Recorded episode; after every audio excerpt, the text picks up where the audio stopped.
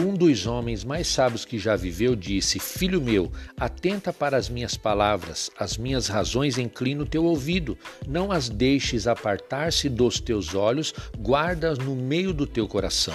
As sementes da felicidade, saúde, prosperidade e do sucesso foram concedidas a você por Deus. Ele lhe deu o direito de plantá-las. A pessoa mais pobre na terra tem o direito de plantar as sementes do sucesso e da prosperidade e ceifar os frutos dela. Cada semente tem em si o poder milagroso de reproduzir-se várias vezes, mas precisa ser plantada. Uma vez que você as tenha plantado, Deus libera nelas o poder misterioso do crescimento. Você pode ter abundância, saúde, paz, prosperidade e ser mais do que vencedor.